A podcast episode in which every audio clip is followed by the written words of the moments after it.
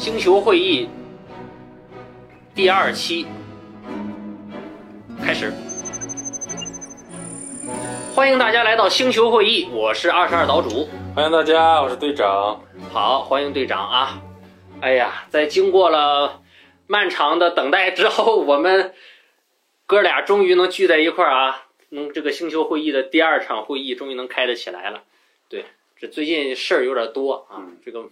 忙主旋律片子忙的 忙的时间有点长啊。但其实我们其实很早就定下来想做今天这个片子啊，这个困在时间里的父亲。对，在说刚才在说这个片名的时候，队长也打了个哈欠。就我，因为我们两个现在窝在了岛主的家里，我现在就看墙上这个颜色，就咱俩就是像也是困在时间里的二位。你看这墙的颜色正好跟那个片子的颜色也很像。是，这就是升级嘛。上次找了一个呃棋牌室，对，说棋牌室还有点吵，还有点麻将的声。但我我有友邻，就是说是听起来感觉我们在一个很空旷的地方，嗯，就是很奇怪。对，今天应该会好很多啊。这个这个都来到自己家了。呃，这个也可以更加稍微安静一点的和大家来好好的聊一聊，我觉得也是能让人心静下来的这样的一部影片啊，《困在时间里的父亲》。呃，我其实还挺遗憾的，因为这个片子我真的是期待了很长时间。呃，去年去年他最早的是应该是在多伦多，去年多伦多首映，然后首映之后，当时拿了观众选择奖吧？对，然后当时这个口碑就不错啊，然后后来又开始奥斯卡奥斯卡之旅，然后。呃，霍普金斯拿了影帝之后，然后我其实当时就因为国内已经出资源了嘛，当时心里就很想看，但是呢，我我当时也就是在那个时候，内地有片方已经说打算要引进这个片子，那我就想，像去年的绿皮书啊，或者是之类的电影啊，其实在大荧幕上看效果确实会有加成，所以我就不太想窝在电脑上看，所以就一直等等，然后我觉得一开始预估的这个档期是。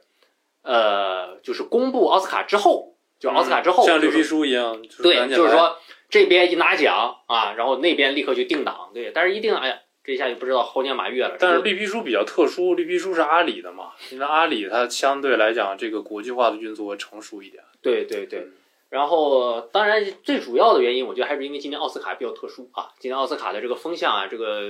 不是不是太明确，所以说这个片子是等到了父亲节。啊，六月十八号才在全国啊中国正式公映啊，然后呢，译名呢是叫《困在时间里的父亲》啊，其实他们的呃电影的原名呢就是父亲，对，The Father，The Father，对，然后呃，所以说十八号上映之后呢，这个片子是在艺联啊艺联专线上映，其实呃票房成绩呢现在也就还好啊，因为我觉得对于一个艺术片来说，其实是算是还不错的一个成绩了啊，大概现在应该是两千多万。对，但是我觉得，因为在国内嘛，现在这种艺术片大多数于是奥斯卡的片子，其实都是比较喜欢走艺联。其实之前三块广告牌，包括绿皮书，其实都是通过艺联的方式去。呃，绿皮书不是，呃，三块广告牌最早是从三块广告牌开始是从艺联的这样的一个方式。但其实，呃，艺联这个我觉得当然是另一个话题了，就是说艺联的像这种国外的这种引进的，呃，质量比较好的片子。通过一联的方式，在国内到底能够卖到多好啊？因为其实走一联更多的不仅是让影院放，更多的是想卖嘛，对吧？得让更多的观众走进影院去看。呃，这个其实目前的成效只能说还好，但是嗯，聊胜于无，只能说聊胜于无。因为它一联相当于是一个松散的一个联盟，就是说影院以加盟的形式，就是如果是这个影院的老板，他对这种相对来说有一些。表达的电影有有他自己有偏好，他会加入到这个进来，然后相当于也是一个长线的一个守望相助的一个事儿，就是不会有像单独的一个片子能够卖的特别好。嗯，但是像是像是绿皮书，那就是强力的阿里，强力的营销，然后他就一个阿里其实就可以顶一个一联了，就从发行能力上是是是，这个阿里在运营这种。呃，艺术性比较强的片子，包括《何以为家》啊，其实都卖的都很好。对对，这这当然是市场上的东西了，扯得有点远啊。呃，然后说回来啊，然后反正父亲现在是大概是这么一个成绩，但是口碑是很好的啊。嗯，口碑这个豆瓣现在是基本是维持在了，定在了八点七分。八点七，对，开的好像也是。是八点七吧？对，开的当时开出来这个分数其实就很高。然后呃，猫眼的评分，猫眼投票的评分其实也在九分左右。对，呃，九分左右其实不算特别高吧，所以说可能对于中国观众、普通观众来说，还是有一点门槛儿。这个电影它不是那种特别的雅俗共赏的影片，艺术性很强，对，所以说有这样一个票房成绩也是基本是在情理之中啊。所以说，呃，总结了这么多呢，就是说我们哥俩这次的这次的这样一个总结，可能稍微有点滞后啊。呃，这次也是这片子上映都半个多月了，我们才开始聊，但是。我觉得可能是可能从一个更加全面综合的角度吧，对吧？包括呃父亲在中国的一个市场表现等等的这样的一个目前的一个情况，我觉得都都还是在预期之内的啊。然后说回来啊，然后这个这个片子其实大家在身上有一个很明浓厚的标签，其实就是一个奥斯卡电影，对。然后在今年的去年的奥斯卡上面，呃，总共有七项提名。然后呢，最终中了两项啊，一项呢是最佳男主角啊，霍普金斯的影帝，还有一项呢是这个最佳改编剧本奖啊。呃，其实在这个七题当中有两个，其他两个提名我觉得还是比较关键，值得一说的。首先，他也提名了最佳影片啊，提名了最佳影片，同时也提名了最佳女配角啊，这个特别有意思。这个我觉得等会儿可以说一下。其实他这个。呃，电影当中呢，我们看着是女主角，就是她女儿的这个人物，她其实，但是她实际在奖项上提的是女配啊，所以说，但是最后没有拿，那就应该是女配，她提就应该提女配，是，但是但是她在电影当中，因为可能这个戏也是，呃，你能说的是大男主嘛，对吗？差不多，就就是就是配角主角这个提名，其实。呃，就除非是那种像是绿皮书那种啊，就是说可能两个两个同性的一个同性别的演员，他们的戏份真的差不多，嗯嗯那个时候基本上是你可以有选择的空间。但是其他的片子，你基本上看一眼也都知道是谁会提演员，谁会提主演，谁会提配角。对，但主要还是我觉得那个奥利维亚。他其实，呃，这个演员奥利维亚·科尔曼，他其实，在两年前《宠儿》的时候就拿过影后了。嗯，对，所以再再抽女主，其实还真是那个，如果还能拿奖，那真是奖运还是爆棚。对，所以说，我觉得这个片子，尤其是放到这个片子来说，他们核心，因为在奥斯卡，他们的这个发行公司，这种公关公司，他们对于奖项的设置，比如说有时候双男主的戏，对吧？为什么一个要冲？他们戏份相当，一个去冲男主，一个去冲男配。对吧？这个都是有均衡的，只是说他们可能可行性更大。那像这个影片的话，可能是明显是要保霍普金斯的影帝，对吧？对。所以说，那像他的话就是冲女配。其实他的，我觉得在电影当中，呃，这个女儿的角色也是很重要的，戏份也是很吃重的，必不可少的。对，所以说他们其实是一个互相对垒的一个关系。对，所以说，呃，反正是最后霍普金斯的影帝是保下来了啊。呃，当然呢，同时还获得了刚才说的最佳改编剧本奖啊。所以说，最后是获得了这么两项大奖啊，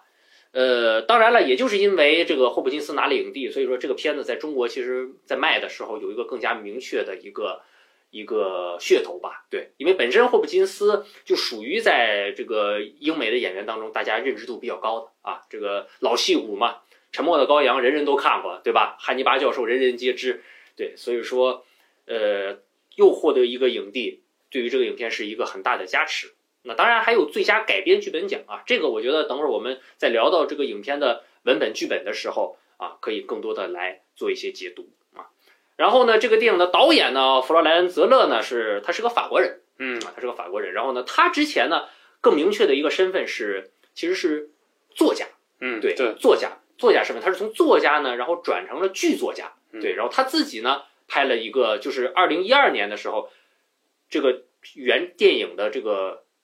原版的话剧，话剧啊，舞台剧，准确的说是舞台剧啊。二零一二年的时候就公演了，对。然后当时呢，他就是这个剧的导演啊。然后呢，等于是这有点什么感觉呢？其实就有点像中国的开心麻花，对吧？啊，当然我这个类比可能不是那么准确啊，但有点像他们自己创作了舞台剧，然后自己又把它改编成了电影。对，哎，你对这样的形式有什么看法吗？就是。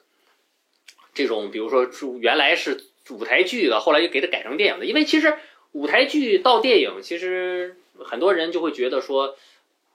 标签比较重嘛。对，你可以，你可以先简单谈谈对这个事儿大致的看法。你先不用结合到父亲具体这么来说。对，你可以大致的看看，比如说对于这样的，对，我觉得这个事儿咱们后面可以再聊，嗯因为我确实想这个事儿，就是其实我们看到就是父亲他也是一个话剧改编的，嗯但是他就没有我们所就包括你刚才说麻开心麻花所谓的我们现在批评一些国产电影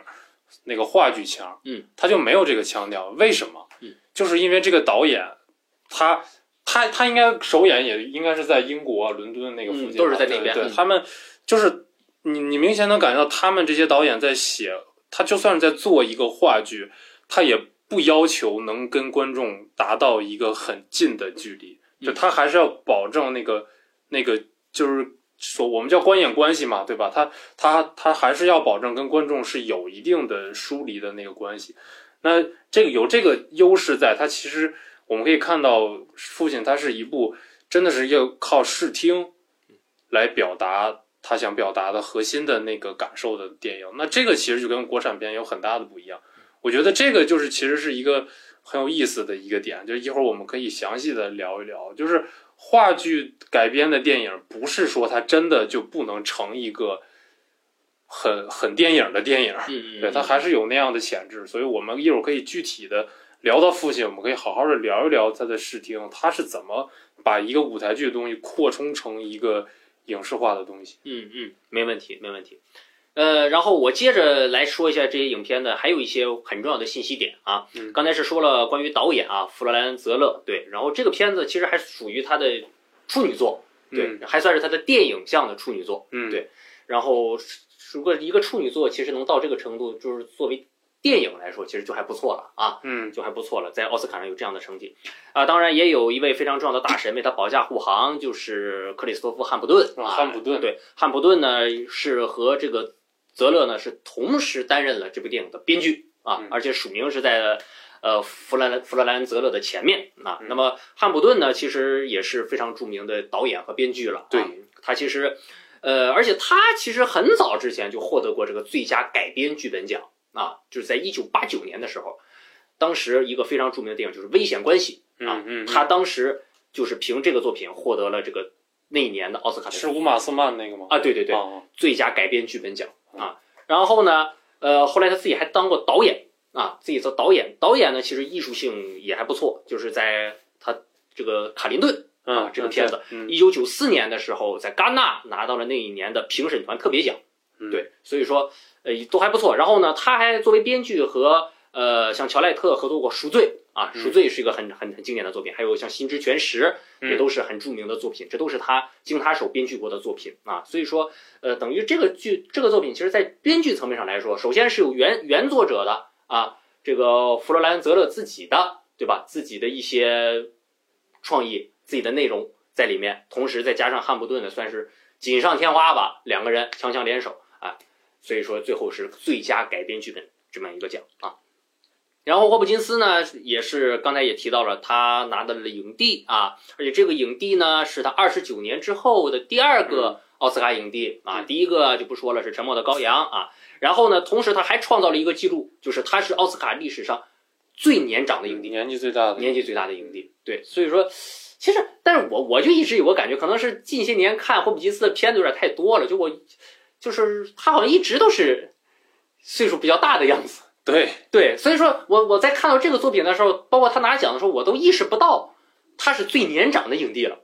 对吧？他都八十多岁了。嗯对，所以说这个这个是一个很奇妙的感觉，就感觉就像包括像他，像摩根弗里曼，像这几个人，呃，包括那个尼克尔森这几个人，嗯他好像就就是我们印象中他年龄挺大了，嗯但是当你真的说出他已经八十多岁了或者这样的时候，你还说哇，他真的有那么大了？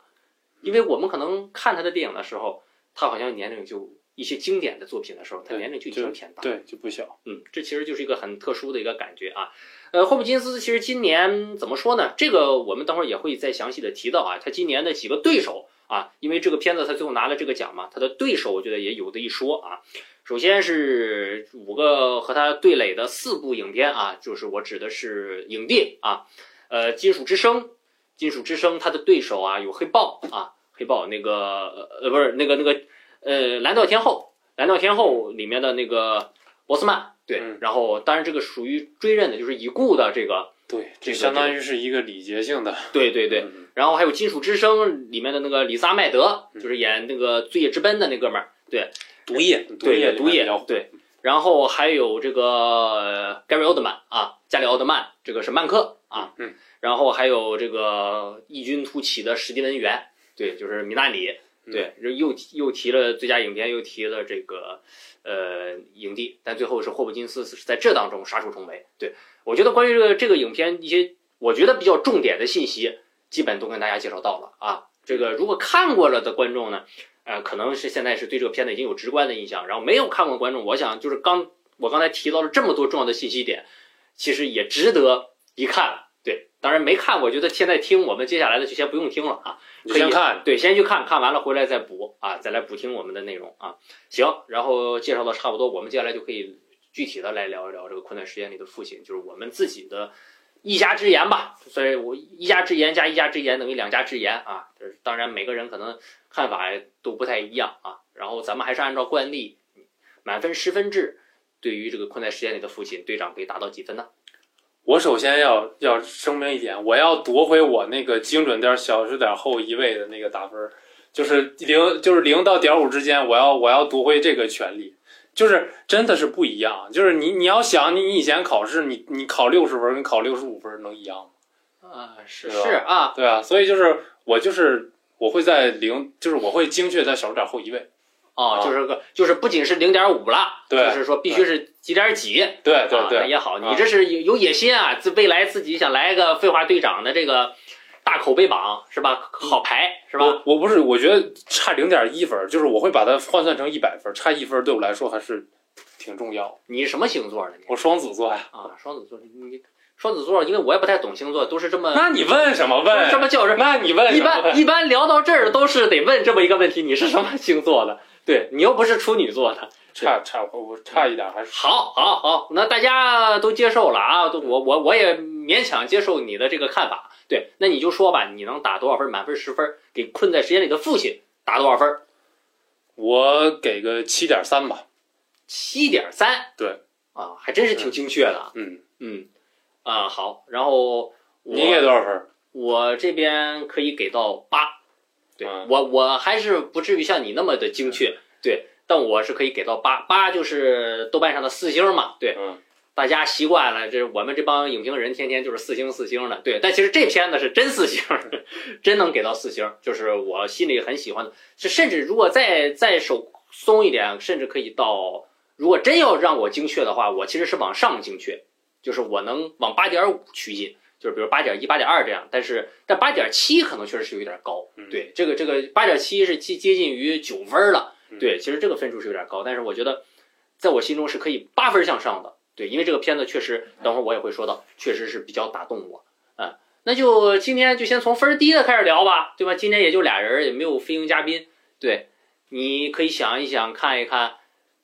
觉得为什么能一个直观的一个印象，对这个片子为什么能给到七点三？这个七和点三都从何而来啊？可以说一说。嗯，我我觉得首先首先这个片子还是还是我们还是那个观点，就是它肯定是一个有水准的片子啊。嗯，我我很喜欢它在片子里面的一些，其实其实它它整体出来的那个感觉就是。你会看着会有点疑惑嘛？嗯但我其实看这个片子，我也看了两遍，嗯，很详细的看了它的一些细节。嗯我其实，在第二遍看的时候，其实是有有一些印象会有一些提升。嗯嗯它有很多非常小的设计，嗯，包括色彩上的处理啊，包括它在配乐上的处理啊，包括它整个呈现方式的东西上，我我觉得这个东西是是要细聊的哈。但具体是这些方面，我觉得他做的都还不错。然后当然也也更不要提表演了，对吧？表演表演也是非常出挑。那我会有一些遗憾，就是觉得这个片子它的变化还是少了一些。变化，对，嗯，就是它在视觉上面的变化，就是它要体现一个阿兹海默的病人的一个状态，在那样的一个在那样的一个环境里面，它的变化还是少了一些，就是没有那么惊艳嗯啊，就是也没有什么一下看上去你觉得很很很新鲜的东西，或者是太多的太多的那些随机性的那些东西啊，或者是说很巧妙的一些一些很大型的一些东西，我觉得这个少了一些，嗯就是刺激少了一些。嗯就是还有点像传统的冲奥片儿，是吧？对四平八稳。嗯对，但是我恰恰比你分儿高一点儿，恰恰就是和你的观感就不是很一致。嗯对你觉得没有什么新鲜的，但我觉得这个片子至少给我的感觉还挺新鲜的。首先是有一点呀，我们我们就是说在聊之前，我们得回到一个事儿，就是我们是否是因为这个信息，电影之前的信息我们接收到太多了？比如说，如果啊，我们假设我们现在是去多伦多的第一批观众，你现在想象这么一个场景，就是你现在对这个片子一无所知，然后你再看这么一个电影。我其实我在看这个电影的时候，我试图我再把自己拉回到那样的一个环境，就是我现在就坐在多伦多，我是事业首映，我现在要看这样一个电影，而不是我现在已经知道了这个电影大量的信息之后，就连我都知道这个片子会碎片化叙事，会有这样的反转之后，我再看，我觉得这是一个很不一样的体验。所以，当我试图把自己拉回到那样一个体验之后，我再去看这个片子，我这个片子你看了两遍，我只看了一遍，但我看的时候，我会觉得这个片子很新鲜。为什么？我第一遍看的时候，我也没有太多的新鲜。对对呀，那是因为你已经知道这个片子我不知道，那会儿我那会儿不知道什么，我也没怎么看信息啊，啊、就是坐在那儿，就是感觉，哦，哦，就这就这样。所以你因为大家其实对这个片子一开始的一个最直观的印象，其实就是分儿，呃，除了分儿之外，就是说看这个电影的过程当中，大家的一个最直观印象就是乱，对很乱，嗯对不对？那乱，这个乱到最后才慢慢的摸出了头绪，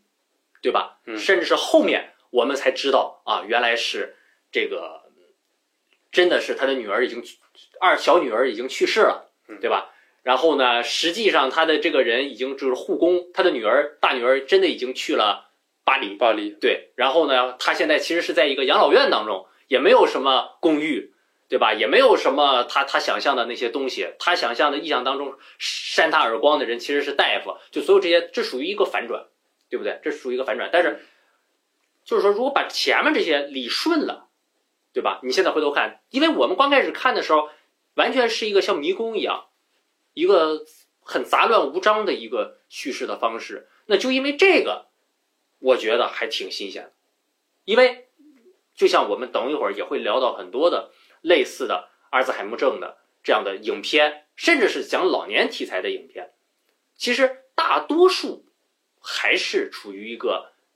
平铺直叙的状态，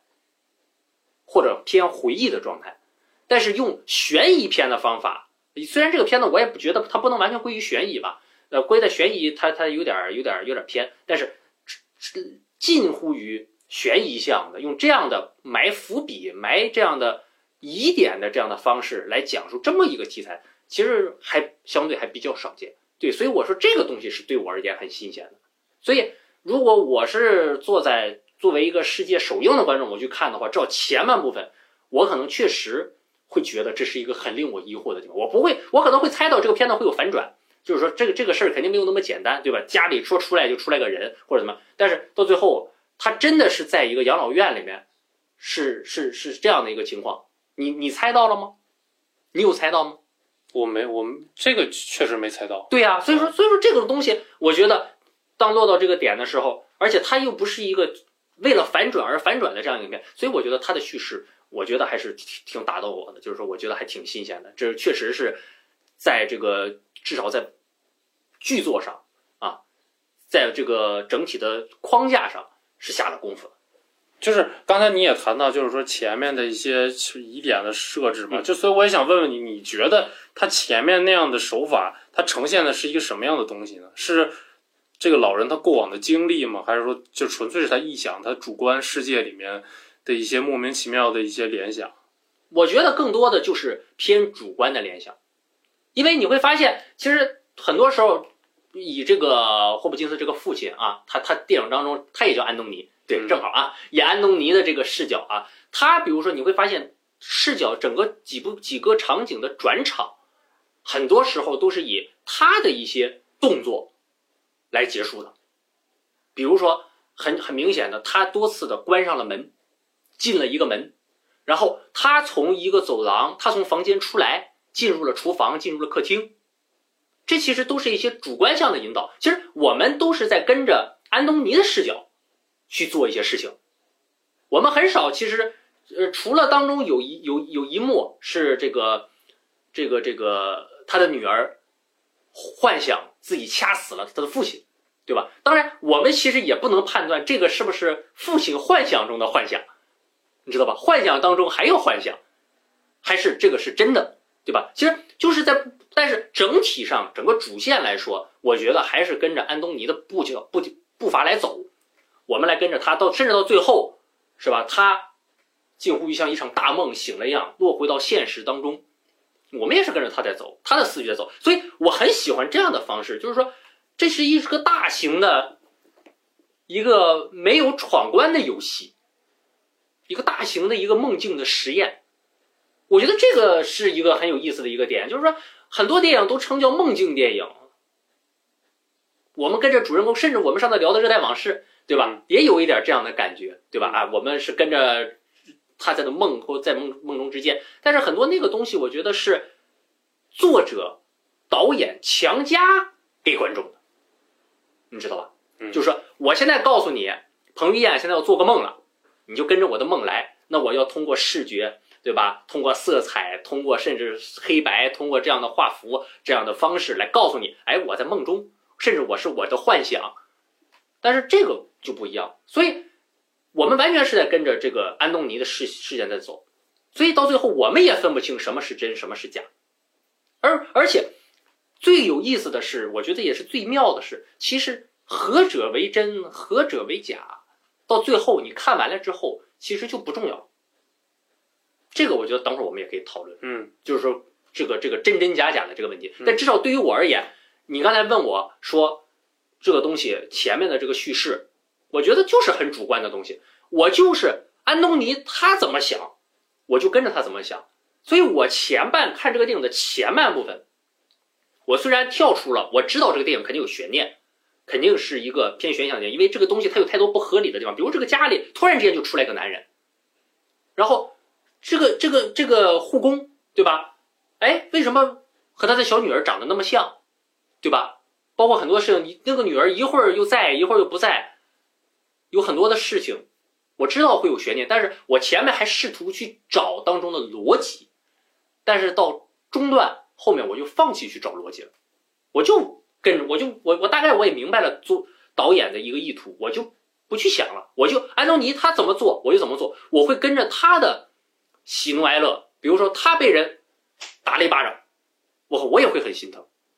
但其实我不会去想哇，他为什么要打这个人巴掌？哎，所以说我说这个电影，这也是我为什么很喜欢这电影原因，就是这个电影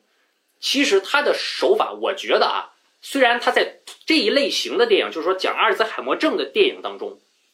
算新鲜，但是这种打乱时空叙事，然后到最后落在一个点上，主人公面临一个人生困境。这样的方式不算新鲜，这也是可能你觉得没有很惊艳的地方，但是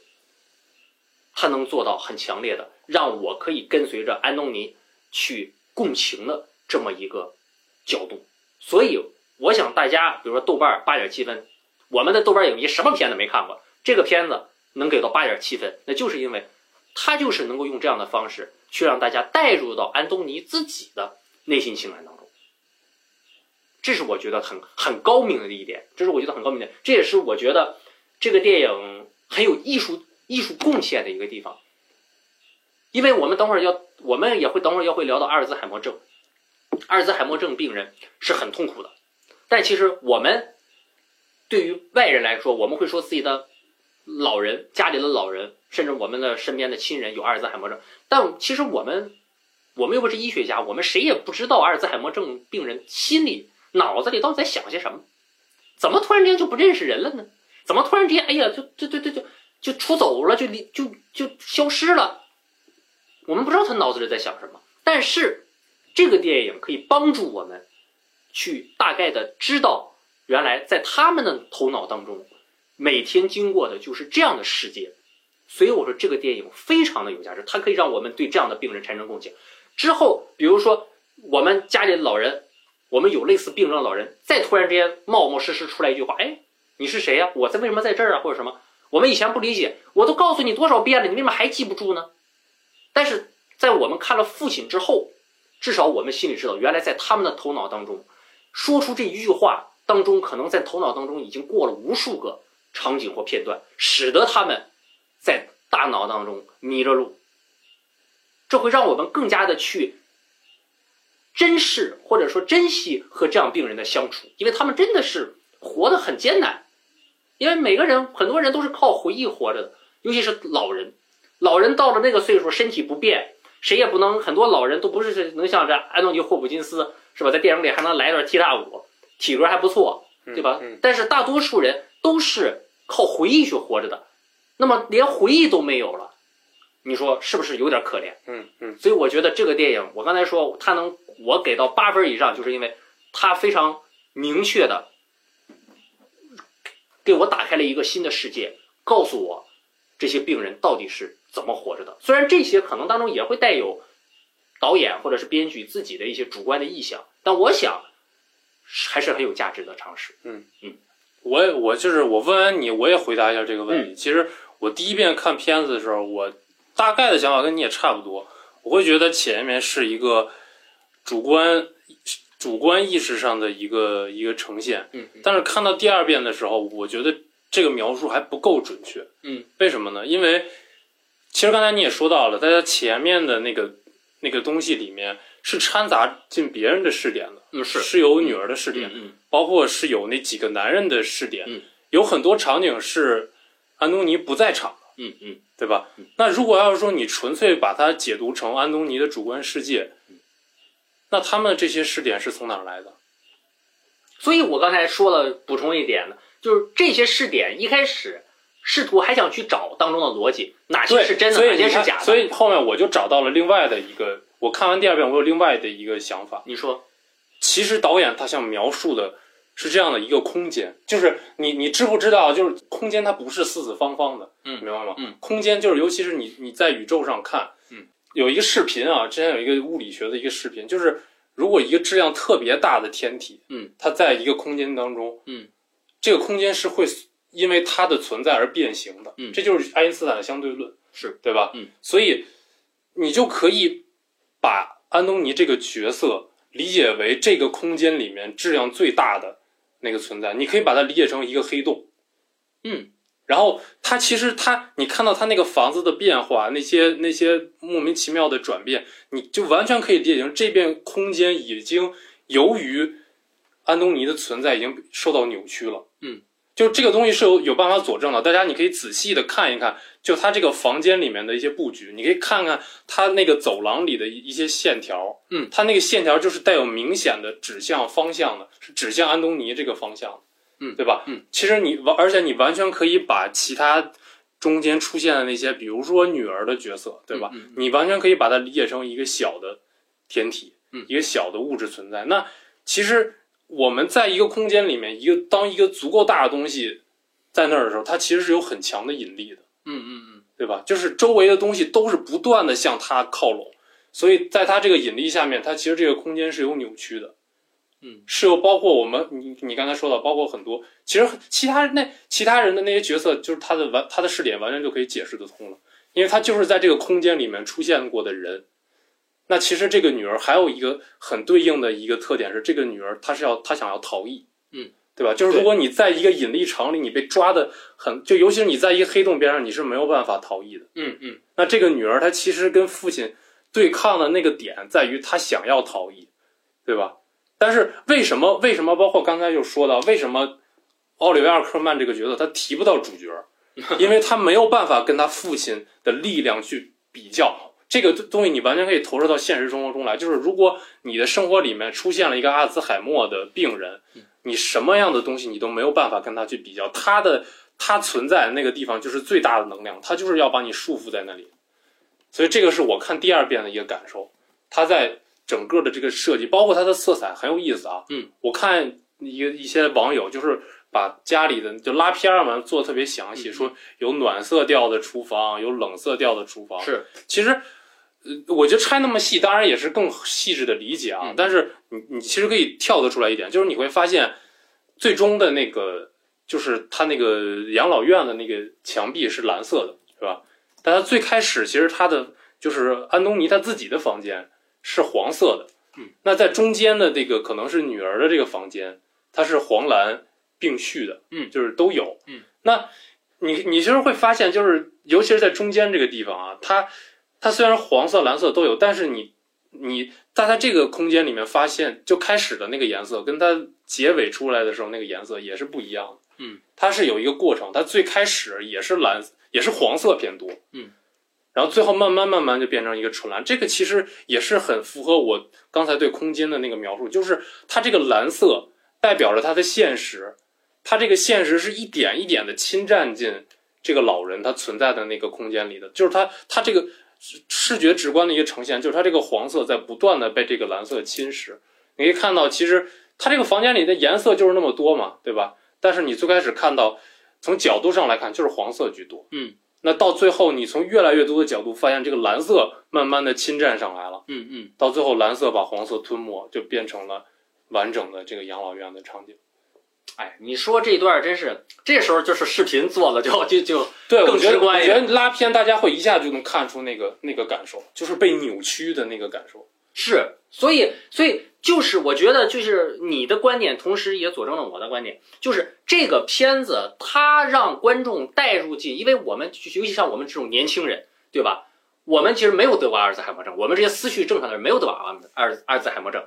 其实单靠霍普金斯的表演就我我是不够的。我觉得甚至光靠导演都不够，就是导演你你你你创造了这样的一个空间，但你自己到头你也没有得过阿尔茨海默，你也不知道真正的这些人的这个他的想想法里是不是按照你的去进行，是，所以不如就诉诸外物，对吧？他就他要描述的就是一个真实的，因为这个阿尔兹海默患者存在而被扭曲的一个家庭的空间。因为我这一点我觉得很遗憾，我们没有看过这个原版的舞台剧啊。嗯嗯，但我想刚才这个队长补充的这一点，其实和舞台剧的这种装置、嗯这种布置、这种空间感嗯都是很有关系的。嗯对，其实我们比如说我们看，这又扯到开心麻花了，因为中国相对比较对，但是这里我觉得可以说的详细对啊。，也都是这个。呃我们中国现在一说到偏话剧向的电影，就想到开心麻花。嗯其实话话剧开心麻花的电影，像《驴得水》，像半个喜剧，是吧？类似这样的作品。呃，夏洛夏洛特烦恼都还好了，嗯对，夏洛特烦恼可能电影化可能更更好一点。主要是驴得水，像半个喜剧这样的作品，其实他们那个空间感就非常强。对，就是比如说把主人公，对吧，放到一个相对较小的一个呃，算是空间内吧，对吧？这个空间我觉得也是可大可小的。你可以说就在一个屋子内，比如说一像驴得水就在一个教室内，像这个半个喜剧就在他们的家里，对吧？但是你这个空间也是可以放大的，比如说放大到整个小镇上，放大到整个北京。对，其实这个空间感是我觉得是舞台剧导演出身的这样的创作者非常注重的。因为他就那么大地方嘛，对吧？对他他他他他的出身就是那么大地方，所以用好。刚才队长说的时候，我刚才为什么觉得就是也是给我点醒了一些什么呢？就是我为什么会觉得这个片子像包罗万象，就是说它其实它所包的不只只是一个老头儿一对父女的关系，我们从中似乎可以看看出看看出很多，那就是因为虽然整个电影的故事都是在家里发生的，几乎没有比外面的场景，几乎没有，对吧？然后但其实它是可以放大到像队长说的，是整个宇宙这么大的一个容量，那就是个理论啊，对就是相对论我我知道，对，但是你这么你在说的同时，其实大家在仔细看这个电影的时候，会有这样的感受，就是不会觉得这个电影很逼仄，会觉得这个电影怎么就在这个房间里发生了？这样的电影有很多，对吧比如房间，房间本间，不是房间，对，就类似这个这个，也是一些比如说舞台剧啊改编的这种，像像像杀戮，对吧？罗波兰斯基的《杀戮》这样，其实都是在一个小房间里面，大家去通过对话呀，去通过表演啊，去这样完成。但是那些可能就不会放大到让人有这么大的一个感觉，可能更多的聚聚焦的还是人际关系，人和人之间的关系。但是这个，哎，就像刚才队长说的，所以说你说的这个理论，我是认同的，对嗯我是认同的。我觉得可能很多的观众也会有同样的一个感受。就是我既然你刚才说开心麻花这个事儿，嗯你就是提到他们一个相同的地方，那我就是可以谈谈不同的地嗯方。就是你因为你看这个电影，你明显就知道它是个电影，是，但是开心麻花的电影你看完很多觉得它是个话剧。嗯那这个原因是造成是什么呢？因为首先开心麻花它的一个特征就是它跟观众的距离特别近。嗯它它就是要追求那种即时性的反馈，它很多包袱、嗯很多的桥段、很多精巧的那些小小灵光啊，或者语言上的那种唇唇齿相击啊，它都是在剧场摔出来的。嗯就是他可能演完一场戏，他就改一个改一个东西，嗯嗯。那最后改到改出来《夏洛特烦恼》，就是包括它里面那个它里面那个刘那个刘欢，嗯。就是对吧？中国好声音就特别贱的那种设计，那些都是从观众当中嗯。来，所以就是说他跟观众的距离是很就很近的，他所以这个东西它放到大银幕上，你看着就不是滋味儿，嗯，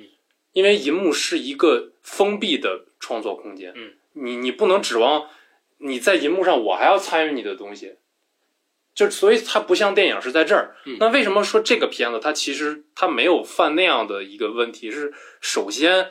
这个作品它的题材离观众就远，嗯，就是我你虽然你说咱们没有看过首演，但是我你可以想象，它这个戏它哪怕在哪儿演，肯定观众在下面坐着也是一声不发，就静静的看着你台上的那些变迁，是对吧？因为你参与不进来，你你不知道阿兹海默他的生真实的生活状态是什么，嗯这个首先就有距离感。那接着呢，其实就是刚才也提到了一些，就是导演他们真的是在用在用这个视听的环境，嗯，因为这个是舞台上没有的，嗯，他他升级到这个地方，然后他他又加入了很多视听的技巧，去塑造这个氛围感，所以我觉得这个就是他做的会好一些的地方，就是他能他能到八点七分的一个很大的一个原因。是，所以呃，因为毕竟你还不是太喜欢，对吧？嗯因为这个片子整体的口碑还是很好的。嗯，我们其实还是更多的想听一点不同的声音。嗯啊，就星球会议嘛，嗯开会大家就是。呃，都说好话，做这个佳片导赏，其实我觉得，我觉得很多也都做，对，所以我还挺多想听一听你的意见。呃，你自己延伸出来，觉得还有什么呃不足的地方？因为除了你刚才说到的不够经验，因为你刚才只是提到说不够经验，那么还有一些你觉得可能会有一点遗憾的地方，没有达到你预期的地方呢？首先就是说，你这个电影就是你要描述这样一个电影，你要做取舍，要在它的合理性和它能给大家带来的体验，嗯，这两者中间做取舍。首先合理性，其实这个片子我们看到，包括是你做阿阿尔兹海默，就其实去年我们在平遥看到了《来处是归途》，嗯，来主持对吧？啊对，，这样的片子就是，呃，其实你想做合理性是很难的，嗯，对吧？因为你你你没有办法解释，谁也不是真的知道他们的生活状态是什么样子的，所以就是说，你你其实没有办法完全的拿合理性，就是说，你把所有的故事的冲突都放在了。我我给他有一个比喻，就是阿兹海默患者，他在这个角色在影视作品，他就是一个黑箱子一样的存在。嗯就是你好像把所有的东西都放到里面，因为我们都不知道里面是什么，我们就往外拿东西，嗯，对吧？我们从这个箱子里面抽出一张纸条，哎，他这会儿不认识人了，好，那我所有合理化或者是剧情向的设计都要围绕他抽出来这张纸条来去想，嗯，然后我再抽出来，哎，比如他尿裤子了，然后我所有的这个情节要要根据这个来设计，所以说你当你把这个戏剧的重心放在一个不可知的对象身上。它其实，在合理性上就是不太容易能站得住脚嗯嗯嗯，啊。那所以，好吧，那我们就不看这边，那我们就去看你给人的体验好了。那其实我是觉得啊，就是可以看到很多，包括外网的评价，就是看到最后就是会很同情这个他的角色，就包括说很好哭啊。我觉得拍阿尔兹海默的题材，你反倒要注意这点，你不要一味的让大家觉得好哭。包括其实所有的影视作品也，如果你写了一个角色，你只是让所有人去同情他，其实你这个角色没有那么成功。我们对一个角色的理解是要把它当成一个真实的人，活生生的人。那其实你他其实你你对这个人的理解可以有很多啊，就是说你看到其实在这个过整个故事过程中，其实这个老爷子他自己也有自己的一些问题嗯啊，他他他可能有的时候清醒，那他也有自己的一些欲望，他也有那个战友，他想要把把女儿留在身边的那个东西，但这个东西到结尾，你一哭好吗？嗯，大家都跟着哭吧，就是所有人都去同情你吧，就这个这些微妙的这些体验就被冲刷掉了。是，啊呃，我我其实结尾的时候，虽然会觉得这个会有很强烈的共情，但我很不喜欢的一幕啊，就是这个老人最后这个哦护士靠靠靠在在啊那，就是其实到最后他在最后最后的哭点是什么呢？最后的哭点是他返老还童了，就是他想他妈妈了。嗯对这个其实我不是太喜欢，这也是我说他到不了九分的原因。因为其实之前在前面我为什么会喜觉得这个老头儿，我倒不是说同情他，我是觉得你刚才也说了，塑造一个人物不应该只是呃让人去哭，对吧？对，我觉得甚至不能是就是单方面的情感的投入，对都不行。首先，我觉得这个老人，咱先抛开安东尼的表演不谈，这个老头儿是一个有魅力的老头儿。嗯这个老头儿很风趣，这个老头儿和我们印象当中的很多老头儿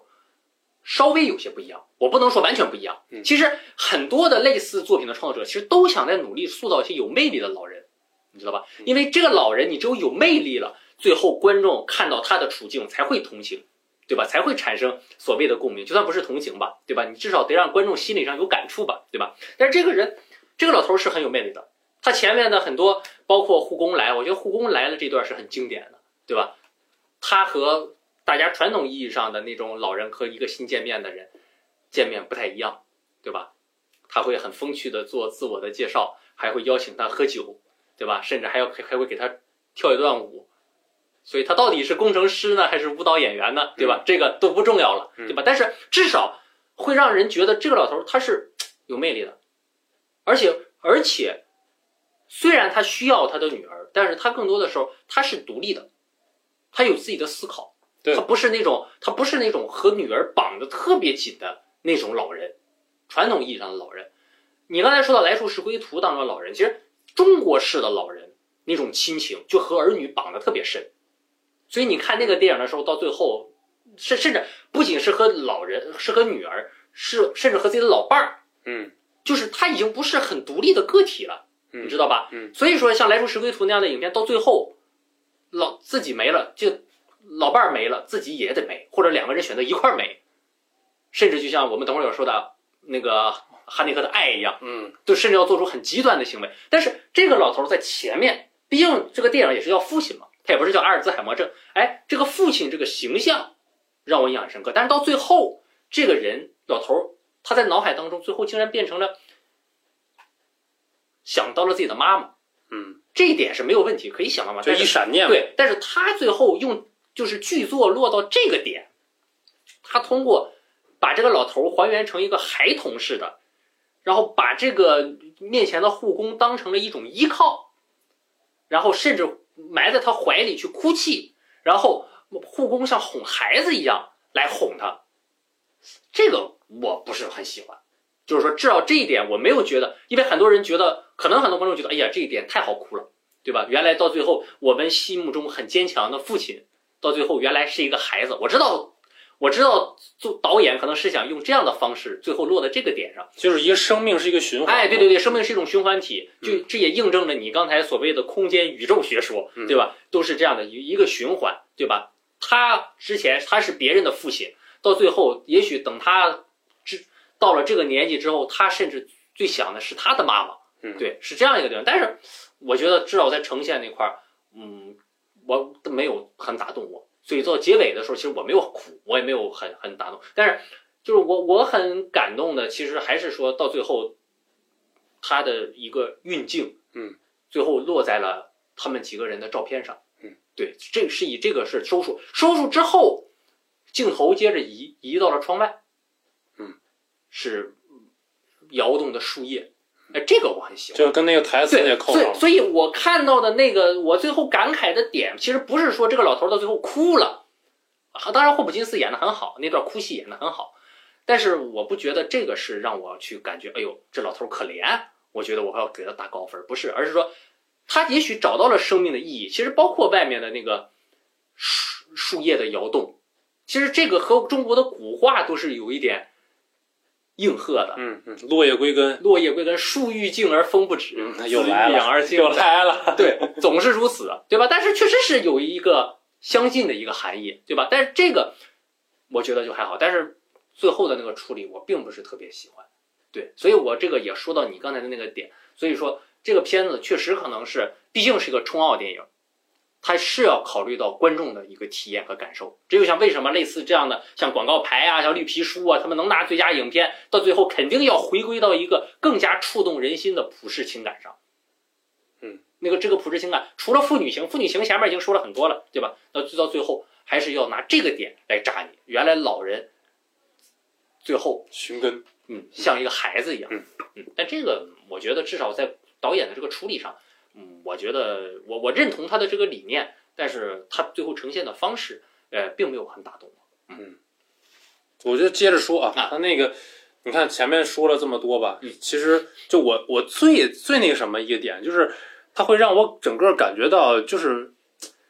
体验就是不够，嗯就我会因为因为同样的体验，我其实没有直观的想到阿兹海默，我会想到查理考夫曼，嗯嗯纽约体育法，包括去年刚出的他他对外宣称是他最后一部作品的《我想结束这一切》，嗯也也入了奥斯卡，嗯对吧？嗯。啊，那这个作品明显就是，就其实其实我会觉得老人到最后人生最后那个状态，其实或多或少的跟阿兹海默都会有一些接近，就是。你只要老了，你的脑袋要退化嗯，对吧？他或多或少会有一些接近的体验，但是你在看那个作品的时候，你明显的你就是你也你也看不懂，嗯首先，而且你可能会对那个作品，你直观看着那个厌恶，或者是那个那个焦虑的那个感觉，当然你比看父亲要更要要直观多了，对吧？但是我觉得这不正是我们跟阿尔茨海默病人相处，或者是说如果他是我们亲人的时候，我们的那个感受吗？嗯就我们看着一个风烛残年的老人，然后他他不讲理，他他没有一点点的神智，然后他他经常他甚至连你都不认识了，那样的复杂，那样的混乱。那其实你用一个作品把它呈现出来，你怎么还原？你怎么放大他这样的感受？我觉得，我想结束这一切，在这个体验上会比这个上面要做得好一些。嗯嗯对，就是我我在看他的时候，我真的有，就是我不想再继续看了，我也我想结束这一切，我想赶紧结束这个片子，我不想跟他相处了。那这个不就是我们真实的对待一个一个老人的一个真实的感受吗？嗯。所以，所以我觉得，也许因为考夫曼的一个创作方式，其实还是我觉得还是就是比较天才的创作，对，这是是比较天才的创作方式，但是我觉得可能出发点，呃，当然这个纯粹是我们自己主观的去想啊对这出发点就是对于老人有一种是更很直观的去呈现出他们的状态，嗯，直观的状态，如果这样的呈现，那就是像你说的，我想结束这一切，谁都不想身边有一个伺候一个这样的老人，谁也不想自己最亲近的人变成那个样子，都不记得自己了。嗯，但是你像父亲，可能更多的是让我们产生一种同理心，对，产生一种同理心，而且同理心这种同理心很强大的，就是说之前的作品就是告诉你这个人怎么怎么惨，然后这个同理心就是告诉你未来你也会变成这个样子。对，那那所以当你产生了这种同理心之后，你现在再看到现在的这样的老人的时候，你就没有什么可说的了。因为你你你也不知道自己未来会不会变成这样子，这是变成这个样子，而且这个样子其实就是像父亲这样，你这个电影你看不懂，哇，冒出这么一段，哇，冒出一个人，哇，挨了一巴掌，哇，杯子盘子掉了？但是这就是你你将来将面临的人生状态，一想到这个事儿就格外的悲凉，所以我想很多的观众可能真的看进去了的观众，我觉得和我也是一样，感触的不仅是霍普金斯、安东尼在这个电影当中的境遇，更是感触自己的境遇，你知道吧？这个可能说的有点远，就就是但就是好的电影就是会让你产生这样的体验。你这个就是完全就是被导演带入什么？我觉得这个导演啊，嗯，他我猜测他应该是有这样真实的与与啊，或者是自己的父辈，嗯，或者是长我觉得是肯定对，应该的是有，对，嗯所以说他完全是一个儿子视角。嗯，就包括其实你刚才说的也是个儿子视角，嗯就是你在在想象。但是为什么我说我想结束这些好，就是他是自叙自述视角，嗯，对吧？你这个就很这个就很难，你知道吧？还是我那句话，这个就很难。你让一个意识已经游离的人怎么表达自己在生命要结束时候那一刻的复杂的心绪，这个就难，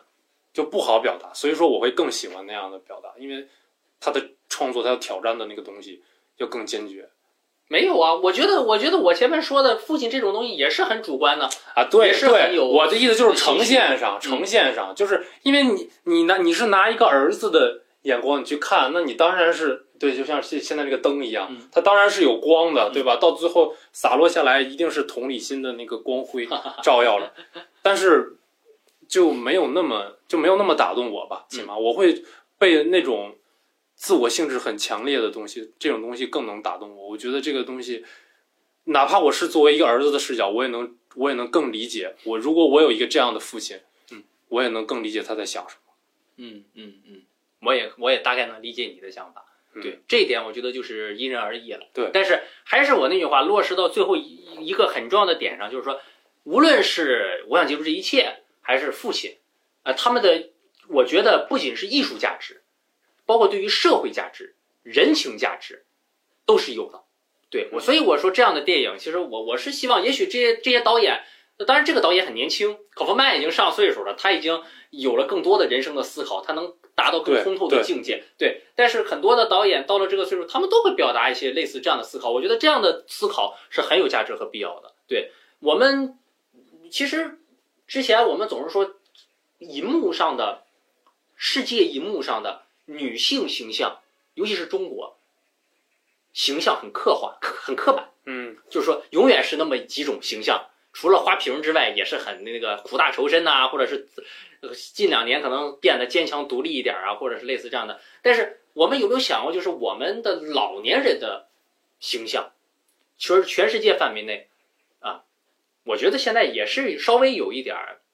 同质化，你知道吧？就是可能我们印象当中。我印象比较深刻的，你像这种像老人活得比较洒脱的，像这个遗愿清单，对吧？嗯嗯遗愿清单之后带出来一批啊，老年人追梦嘛，对吧？带这个这个有梦，呃最后可能自己发现啊，自己得了一个重病嗯，然后在重病之前赶紧去完成自己人生的愿望，放飞自我，对这样的。然后或者呢，就是比较惨，比较比较悲凉这样的。那其实我是觉得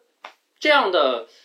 嗯老年人的荧幕形象其实也急需有一些新的突破。而我很喜欢一个片子，就是《内布拉斯加》。嗯这个内布拉斯加和这个片子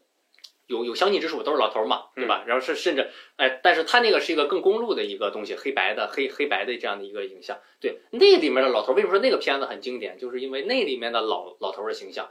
啊、我觉得还是和我们印象当中的不太一样。对，包括你说的，我想接触这些，包括呃这个父亲，对，嗯然后甚至包括老年人、老年夫妇之间的形象，嗯爱在记忆消失前，爱在记忆消失前，嗯爱这个爱，对其实都是从爱开始的，因为爱，这个哈内克的爱确实是在一定程度上，呃，是让我们，因为他他这个片子艺术性很强嘛，嗯，是让很多的观众重新认识到了老年人的世界，嗯，对，尤其是原来老年人对于爱情会有这么决绝的这样的一个做法，嗯对吧？因为爱的前面拍铺的很拍的很平淡，但是到后面到最后也是用一个很平淡的方式迎来了一个壮丽，我觉得是一个很壮丽的一个结局。对我觉得“壮丽”这个词儿，我不知道用的合不合适啊，但是我觉得对，至少我在从我的角度去看这两位老人，尤其是老人的选择，他是他是很壮丽的。对，那包括韩国，对吧？韩国也拍过《我爱你》，拍过类似这样的作品。其实，但是我觉得至少近几年来说，没有令我印象很深刻的。你自己也可以想一想，印象很深刻的老年人的这种形象的存在，这也是为什么说霍普金斯这样岁数很大拿到的影帝，对吧？其实现在拿影帝啊这样的更多的都是中坚力量，对吧？嗯中间、中年嗯、中上的力量，或者是很年轻的、很惊艳的，对吧？像这种这种初出茅庐的，做了很大尝试转变的，但是因为进入进入老年之后，其实老年人的这个形象就比较单一，能演什么呢？父亲、母亲、嗯，爷爷奶奶，爷爷奶奶。嗯所以说我们为什么每次看到一些老戏骨什么都跑去演爷爷奶奶，那他们不演这个演什么呢？那就是因为他们其实失去了很多创作者不愿意去挖掘老年人身上的性格魅力，但他们有过这么多的人生的阅历，他们他们的生活不是因为退休了或者怎么样就就狭隘了吗？当然了，我觉得父亲更值得肯定的一点就是，刚才我说了，在中国，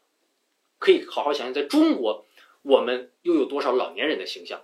在银幕上愿意去刻画老年人的生活，几乎没有。我是反正我是没怎么想出来，对，让人记忆深刻的。大多数这些岁数大的啊，奶奶、爷爷，对吧？成全了自己的孙子孙女儿。哎，这个谁想起一个还觉得有点意思的，就是《寻汉记》里的这个李保田。嗯，对，这个老爷就还有点意思。嗯，李保田自己也说，这么多年来找他演这个老头儿啊，剧本啊都排成山了，啊，千人千面，对，就是千人千面。哎，这个老头儿虽然到最后也就也就还好吧，但是至少在前面的和孙女孙女的这外孙女儿这个相处的方式，还让人有一些啊觉得哎这老头儿好像有点意思。对吧？也不是一个很特殊的，而且李保田的很多戏份，其实，在电影当中被删掉了。对，包括那个、那个、那个，所以说我觉得还挺可惜的。但是就是这样一个情况，所以说父亲这样的电影出现，不仅是唤起我们对于阿尔兹海默症病人这样的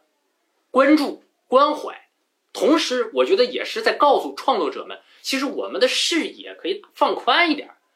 年轻人的故事固然要讲，但是也许有时候从老年人的角度去切入一些故事点，同样可以做得好看和精彩。你像这个片子，这也很很悬疑嘛，对吧？悬疑性也很强，对吧？同样很好看，这是我觉得。而且最主要的是，这个导演很年轻，对吧？他是一个很年轻的，这也是他的处女作品，对吧？虽然之前有过舞台剧的这样的一个创作经验，但是他能够愿意去做一些舞台剧，去去去从这个角度切入，这也是我觉得很有价值的事儿。其实，嗯，我我觉得这个片子还有一个很显著的特征啊，就是它的配乐，嗯，都很好听，嗯，就是我我咱们也可以聊聊，就是我觉得其实这个片子最外面的一个壳，就刚才我们其实是从里往外聊的嘛，它最外面一个壳其实就是配乐，嗯，啊，你你可以聊聊你听这些配乐的时候你有什么感受？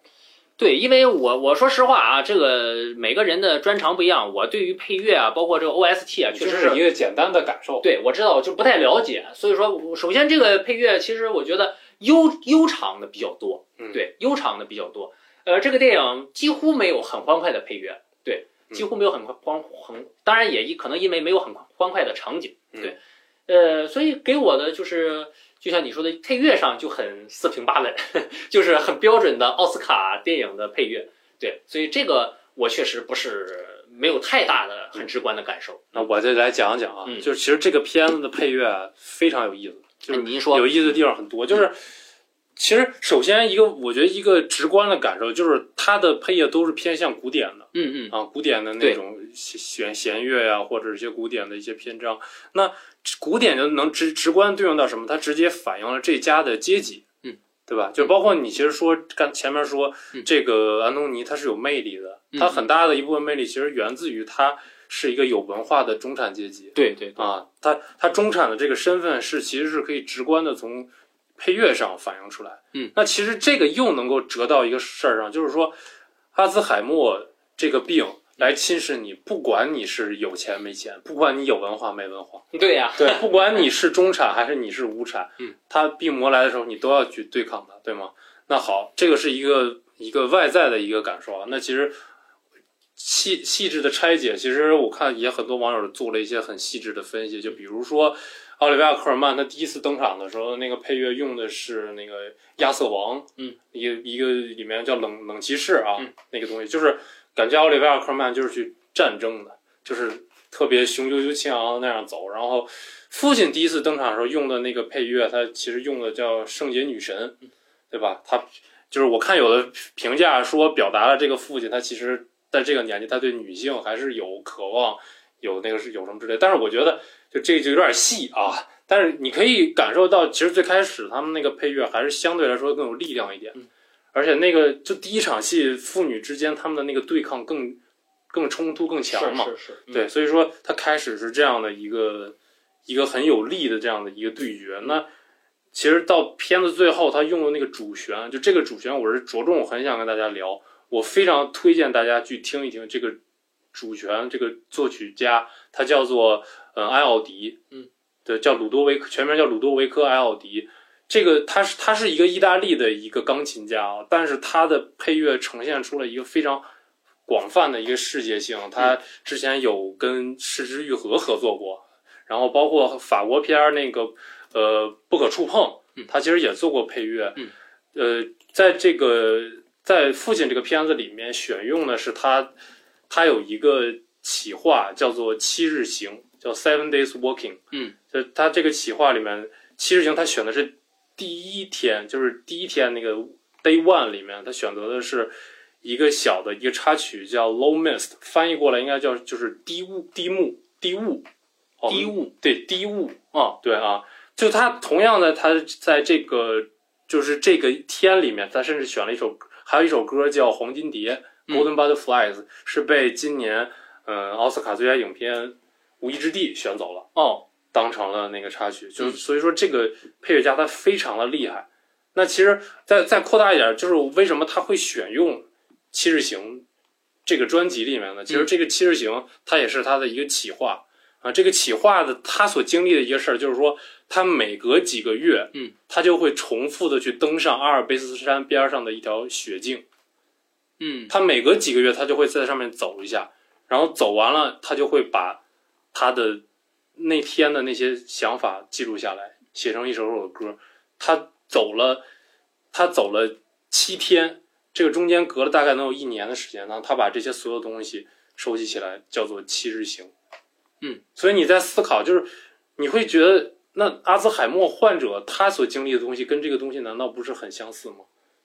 是，阿尔兹海默病人难道不也是每天重复要登上？同样的路程，但他他自己还无法自视，他经常受到一些莫名其妙的东西的冲击，让他内心很惶恐。嗯，他可能在重复的登上，就是他这条路具象到他家里就是一条走廊嘛。是他同样的登上这条走廊上，他，但是他有那么多不同的感受。嗯，所以说这个就是这个就是视听，这个就是很隐层底层的一个信息。但是通过这样的配乐，你。你其实能够感受到它，如果你认真的去听他的歌，嗯，所以我非常推荐大家去听一听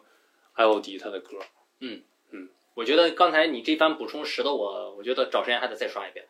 光冲你的这番补充啊，非常多的细节，是是是，这个可能就是我觉得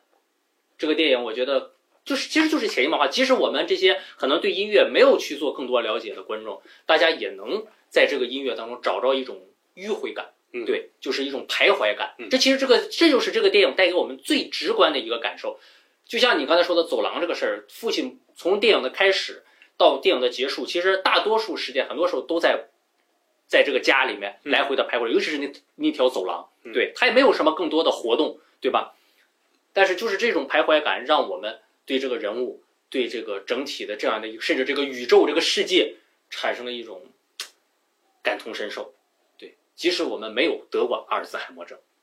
嗯，就很，我觉得从这个角度来说，这个作品还是还是比较高级的。对，呃，那我们就来聊聊表演吧，对吧？也该聊也就剩这大一大块了。对，其实，呃，怎么说呢？其实我我说句很实在的话啊，呃，霍普金斯的表演并没有带给我，就是我喜欢这个电影，并没有就是霍普金斯给我加了多少分，你知道吧？就是呃，对于霍普金斯来说，他演他能演成什么样，我都不不惊讶了，你知道吧？他现在就是，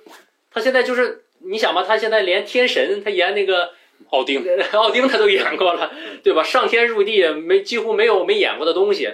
变态杀人魔也演过了，好人也演过，坏人也演过，嗯，所以他能演出这样一个父亲，包括我当时一看到，就是最早看到多伦多的时候，知道这个片子，我一看是。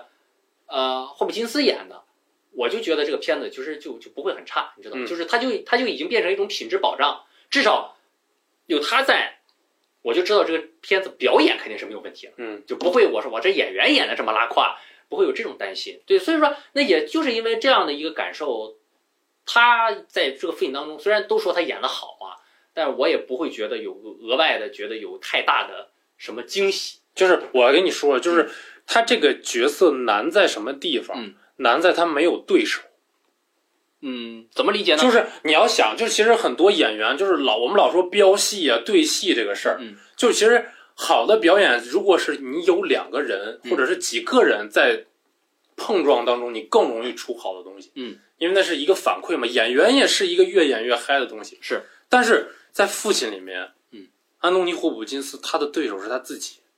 你要想最底层那个逻辑，他的那个情绪是怎么转变的？嗯，他的情绪转变完全是因为他的神志不清醒，是。他自己在跟自己的很多幻想去对抗，嗯。所以说这这件事儿对于演员在理解这个角色是很困难的，因为你没有人能够直接的来解你的这个矛盾，嗯，没有人能直接跟你发生冲突，最底层的那个东西是你要跟你自己去，你要面对你自己，嗯，你要面对你自己心里或者是一些恐惧，或者是你的欣喜，嗯，那这个就就他面对是一个虚无的东西，你知道吧？所以说他他在这个过程中，他想让表演变得是变得细腻，同时还能够打动人，嗯，这个东西就很难，是。啊，所以就是我大家，我觉得大家说他演的好，也没有说什么像国内很多人说演技炸裂，也不是 也不是炸裂对，也不是这样，就是说这个角色不是谁都能上是是是。啊，嗯，呃，其实你刚才说的这个对手的问题，其实去年那个呃，应该是应该是去年教宗的成绩，啊，对呃，那就是教皇嘛，对那个两个教皇，对，然后对手嘛，对，那就是一个很好的对手。所以那个片子其实那个片子其实几乎没有什么太多其他的演员，更多的就是两个老爷子在对戏。去那但是去有意思的是，呃，这个教宗的成绩，霍普金斯提的是最佳男配，对然后那个这个普雷斯提的是男主影帝，对对，但是反正都没拿上，对，但可能也是势均力敌，正正得负。嗯，然后呢，呃，但其实也有一个问题，其实这些年霍普金斯就是因为他太熟了，我们中国观众对他太熟了，就像我们对尼克尔森啊，对这个摩根弗里曼太熟了，熟杰克尼克尔森所以现在都吸引了，对熟到就是说他演什么角色我们都不是很奇怪。其实这些年看看这个嗯霍普金斯自己的表演上的这个，其实他自己还是在努力在做一些突破，对。但是我还是那句话，就是他的起点太已经是神仙了，就是太高了。就是《沉默的羔羊》，他九二年拿下影帝的那年影帝的时候，他就把自己就就等于是束之高阁了，你知道吗？就《沉默羔羊》那一年就是横扫，所有的奖项都在拿，就是是就这么个片子也是，因为之后你看他其实提名过很多次，你像九四年的时候《告别有晴天》，嗯，对吧？然后九六年的时候尼克松，对，然后呃后面呢这个也提过这个像类似像《勇者无惧》这样的这个最佳男配，对吧？都都提过。我其实我印象很深刻，这些年我反倒印象很深刻的，除了这个两个教皇啊，两个教皇，因为其实近几年他能够大范围横扫的作品，虽然他跟我们很熟了，大范围横扫的各大颁奖颁奖季电影的作品，其实就两部，就是就近几年啊，就是教皇和这个父亲。对，嗯当然可能也是因为这两个作品他的表现确实是比较强。但是近几年我看霍普金斯最有意思的一个作品是希区柯克，哦，他演的希区柯克，嗯，就是他那个装上大大肚子，子，呃，这脸上夹上那个那个像像两个肉肉嘟噜似的，哎，他演希区柯克，和他对戏呢是海伦米伦，嗯对，这个就很有意思。然后，哎，就是到他这个时候，就是反正到这个岁数还是得做一些算是特型演员吧，因为他这是扮希区柯克，确实是太特型这不就加里奥德曼起的头吗？啊，是是是。所以，当然，他之前他因为他也演过那个尼克松嘛，对，所以说也算是对对于这样的是这个，但是我因为希区柯克和他本人的形象反差太大了，对，嗯因为因为谁也想不到找安东尼·霍普金斯来演希区柯克，对，但是希区柯克那个电影我其实还挺喜欢的，但是就是那个片子可能整体的完成度就是呃可能选择的事情，嗯，就是因为他他演的是拍《惊魂记》嘛，啊这，样一个事儿，就是呃不是特别的有趣，对，所以说那个作品其实评分就一般，也没有有点像曼克是吧？哎，对 对，但是但是那个戏的表演啊，我觉得有时间的话，大家可以找来看看，就是可以看看霍普金斯，因为霍普金斯这个戏，我觉得可能更多很多时候，就像你说的，自己和自己挑战，嗯对，但是呃其实是挺难的。那如果把他放到一个更群像的，如果让他去演一个我们印象很熟悉的历史人物，那其实又是一个别样的一个感受。对，嗯所以说这个作品我还挺推荐大家看一看的。当然，也就像队长刚才提到的，霍普金斯到了他这个年纪，到了这样的段位，独孤求败了。嗯也就是自己打败自己了。你看，这你就像今年的我们刚才提到的四位，是吧？除了这个波斯曼颇有一点这个追忆的这个纪念的意味啊，嗯其他几位，当然盖罗德曼也也还好，但是在这个霍普金斯面前，可能还是要，呃，稍微要要要要要还还是主要是曼克差点事儿。还有曼克差点事对儿。当然，这个曼克可能也不属于这种大男主戏嘛，对不对？嗯对，对。然后呢，像这个呃，像里扎麦德，对吧？这都是我觉得都是后起之秀。对，这个史蒂文元，对吧？史蒂文元能入围，我还挺挺吃惊的。对，所以说呃，接下来我觉得未来对于这个霍普金斯来说，更多的就是自己打败自己，未来就是好好养老吧，好养 也别像像尼克尔森似的，多看两场球赛算了，是是是，怪折腾。我我觉得既然聊到这儿，咱不如就是再上一个台阶，就是如果我说到伟大的表演，嗯，你你第一时间你会想到哪段表演？你觉得什么样的表演是伟大的表演？这个问题还挺大的啊、嗯，就是我觉得你就可以先回忆那个场景，你觉得首先，首先我们先来达成一个共识，你觉得你那个霍普金斯在这部电影当中算是伟大的表演？那当然不能算。哦，霍普金斯这个都不能算伟大的表演。嗯，但是我觉得什么他什么能算嗯？他在《沉默的羔羊》里面那个，那个可以算，哦，那个是他即兴的。因为这个问题是你抛出来的，我你嗯先给我一个答案吧。就是说，你觉得什么样的标准算是伟大的表演，或者你认为什么是伟大的表演？我觉得啊，就是具体方法上，我们毕竟都不是搞表演的老师，嗯嗯，但是如果这个人他在荧幕上，他给我一个感觉是我我关上电脑，或者说我看完电影，我出门拐个弯，我就能看见你这个人。我觉得首先你这个表演是成功了。那如果像你刚才说的，像《沉默的羔羊》这种，你你转弯你也碰不到这样人啊。我可以碰到一个教授啊，他是一个教授啊，但我但我第一眼看不发现不了他是个杀人狂，就是他所有的细节都已经完全的包含在这个人物里面了。嗯，我就是能够碰到他，我我在我出门碰到个教授，我怎么不行？我碰到一个一个中产的一个老人怎么不行？对吧？嗯就这个是一个基础啊，嗯，这个还不能不能算作是伟大，嗯，从这个基础上你要再去做减法，就是减减减减到什么？就是把你所有能减掉的动作、表情、台词都减掉，减掉一个什么地方？到一个点是你不能再讲，什么都不能再讲了，叮，你就成了。就这个表演一定能够留在历史上。嗯，他只要满足我这两个条件。嗯那除了霍普金斯刚才的《沉默的羔羊》之外，你还有什么这举例吗我我会？想到什么？我会想到《闻香识女人》里面哦，啊，我会想到《闻香识女人》里面，这个帕西诺，阿尔帕西诺坐在那儿，他演一个盲人，嗯，他所有的动作像是用尺子量过似的，嗯，就因为我们可能我们平时也演，我们自己甚至小时候我们也演一些盲人，我们就假装看不见，但不是那么简单的，嗯，他他既是个盲人，他又是一个军人，嗯，所以他他尤其他坐在尤其他坐在凳子上，他去摆弄身边那个地地方那个那个动作，是我永远印象都深刻。还有一段表演是罗伯特·德尼罗在《愤怒的公牛》里面，他被关在监狱里面，他对那个墙打了三拳，嗯，然后他自己念叨着：“我没有那么坏，我没有那么坏，我没有那么坏。”嗯，我觉得这个这些都是堪称伟大的表演。嗯，啊你说了好多外国了，我说说中国了吧？嗯，因行，为中国片儿看的多，行，外国片儿，你刚才说的这几个我也都达成共识啊，嗯我觉得都没有问题。当然，人家的这当然你说的这几位也已经获得了相应的身份的尊尊大对因为伟大的表演你掩盖不住他的光芒。，对他自注定就成为伟大的演员。对，呃，其实我有时候看电影啊，因为我没有，总有人也也经常有人问我说你喜欢什么演员啊？呃，我我说说喜欢导导演，我往往能很快说出名字，但是我演员这块儿我一直没有一个很明确的答案。对，呃，我觉得其实我有时候看电影更喜欢看的是一些，就是我不知道你会不会就是在电影看电影的时候，虽然这个主人公之外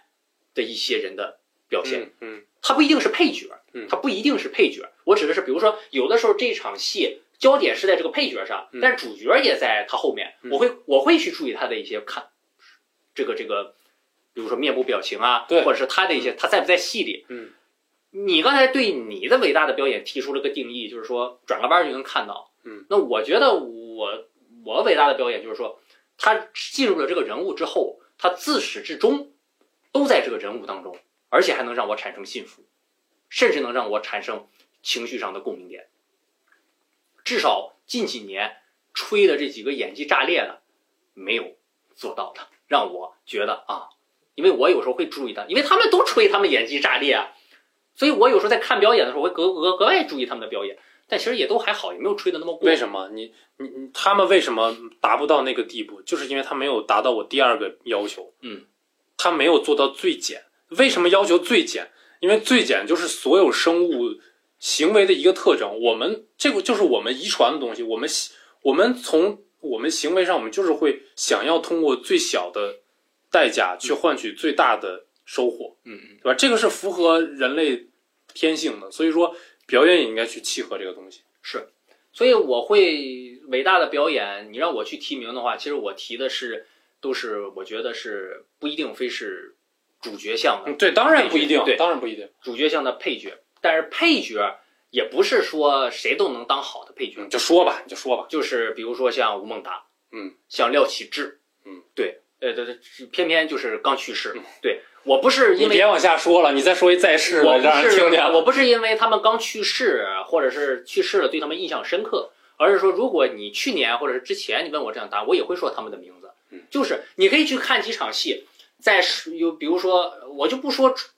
这个，因为周星驰电影太多了，呃，我说几个额外的值得关注的，比如说《少林足球》，嗯，《少林足球》当中的表演，因为大家看《少林足球》更多是是图个乐嘛，甚至包括《九品芝麻官》。武状元苏乞儿，他都有大量的，甚至食神，嗯。对食神。这几个戏当中，吴孟达他扮演的这个角色其实还挺多样的，有父亲，有这个反派嗯都有，但是你会去注意到他对于每一个人物，不管是他在荧幕的正中间，还是在荧幕的侧面，甚至是哪怕他一闪身而过的每一个场景。他对于这个人物的拿捏都是非常精准的，对，甚至哪怕就是很少数的戏，他的比如说像《食神》，《食神》里面他演的这个角色，他演的这个这个这个大反派嘛，这个黑心的老板，对不对？骗了这个周星驰，对，哎，他抽烟，就是一个很值得拿捏的一个。他在不同的环境下，最初的时候跟他主动示好迎接他的时候抽烟。啊，因为这个，我觉得这个还真是为什么说录播客有时候就是有限制，没法把这个场景调出来给大家看。但是我希望大家如果有机会，可以把食神找出来，就找吴孟达的表演看。他拿着烟蒂，那个烟那个那个雪茄，嗯，对雪茄。然后后来当这个周星驰食神再次出现之后，呃，当这个食神落寞的时候，等等等，他抽烟的方式都不一样，都是不一样。这就是很细微的表演，就是他在不同的环境下能拿捏不同的人物，那么能做到这样，就是因为他和这个人物融为一体了，而且更何况又是反派，又是教练，又是什么的，就是如此，就是各种人物都是可以，就是很伟大的表演，我觉得是，而且最主要的是他不是主角，嗯，他不需要是主角，即使他的戏份在电影当中加起来可能一个半小时的电影，他可能加起来只有三十分钟，他也是能够让人产生强烈。强烈的这样的一种心灵共振，看到他演反派就会害怕。我靠，这个人真坏！他演教练，哇，这个人真不容易。他演爸爸，啊，这个爸爸原来是看上去傻傻呆呆的，但是他对儿子是真好。嗯，廖启智也是，廖启智在这个这个杀破狼，对吧？或者是在这样的几部电影当中，为什么大家都说他这个？因为他还没有吴孟达那样的光环。就是说，大家一提吴孟达啊，肯定是这个金牌配角嘛。这个吴廖启智可能连金牌配角这样的都还没够得上呢，就去世了。但是他之前演的每一部作品，而且他之前很多作品，为什么？就是他往往演的都是一些游走在黑白边缘的角色，这其实更加大的难度考验啊。就是黑社会嘛，包括是这样，他有时候需要往正义的一方去转，对吧？去去，他有自己良善的一面，同时他又可能要做一些。违心的事情，他在这样当中的选择，往往都是会有很很好的一些表现。所以这两位，我觉得在我心中啊，就是你问我这个问题，我能想到的是这样两个人，而且偏偏这两个人都不是主角，因为你刚才提的那几位都是大主角，都是有影帝光环加身的。大家一提到全世界表演最好的安东尼·霍普金斯、阿尔帕西诺、罗伯特·德尼罗，永远是这几个人。但是配角可能，当然了，他们也获得了自己应有的殊荣，他也他们也活在了观众的心里。对，当我们说到好的配角的时候，大家第一时间会想到达叔，想到廖启智，对吧？甚至是这些，我觉得这就是就是好的演员。你我觉得真的不需要说需要有多大的名气，真的，当然有名气当然更好，有奖项认可当然更好。但是能够活在观众心里的演员，才是真正的好演员。这是我觉得很我我我自己很认可的一个观点。所以我每当看到一些演员被吹到什么今年的王炸表演、炸裂、教科书级的演技、整容式的演技这样的东西，我看到这样的人去形容这样的人，我就知道这个人他绝对不是就像你说的，他构不成伟大的表演，因为他已经被被被他被做加法了。对，嗯，大概就是这个意思。嗯是不是聊聊阿尔兹海默呀？然后来一个，我我聊完这个话题，给我给我聊的有点激动，对我都忘控场了。对我给你来啊、是来其实升华一下。对，因为是这样，其实刚才我我我觉得，其实我们如果刚才聊了这么多之后啊，再回头聊阿尔兹海默症，反倒是把这个电影聊浅了。对，但是为什么我说我之前和队长商量说我们聊什么的时候，其实我还是挺想说聊一聊这个阿尔兹海默症的，就是因为呃这个东西确实是切切实实的在我们身边，但是呢，可能我们又确实是就像队长说的抽盲盒似的，我们又不够了解它，对吧？我们只是说。因为大多数人说阿阿尔兹海默症，有些人都是叫不明白，更多的就是老年痴呆老。年痴呆，对，老年痴呆。嗯，其实，嗯，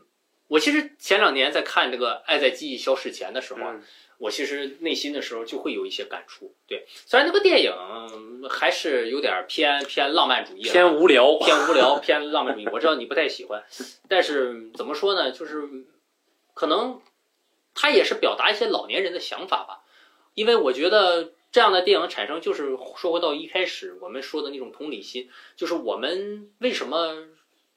我们都是年轻人，我们去看到这样的电影，为什么会产生一种感动？其实就是因为，如果我们老了之后，我们会不会也是向往着开着一辆房车，带着一个心上人去周游世界呢？去找一找自己的记忆呢？然后再把心上人一把火烧了。啊，嗨，就是可能就是会这样。我们在岁数大了之后，在在自己最爱的人陪伴了一生的人去世之后，他面临痛苦的时候，我们又会不会选择一种方式去帮助他去解脱呢？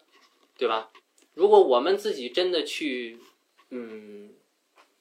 完全消失了记忆之后，我们自己又是否有一个女儿能够照顾自己？啊，会会愿意去帮助自己找回到自己的记忆，又能不能碰到这么好的护工呢？对不对？其实就是很多未知的命题。其实未来永远是未知的，永永远是最神秘的。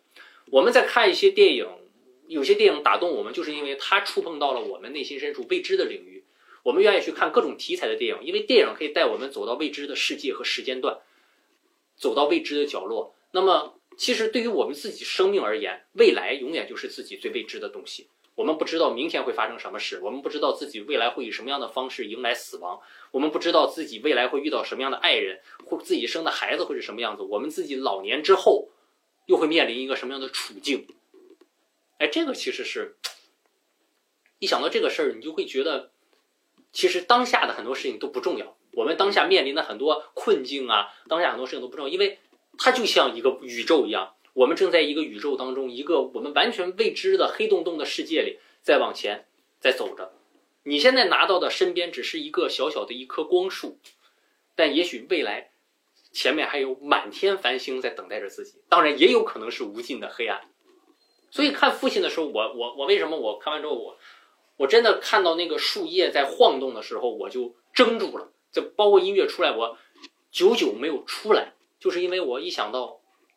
确实，我们每个人不知道自己未来会是什么样子。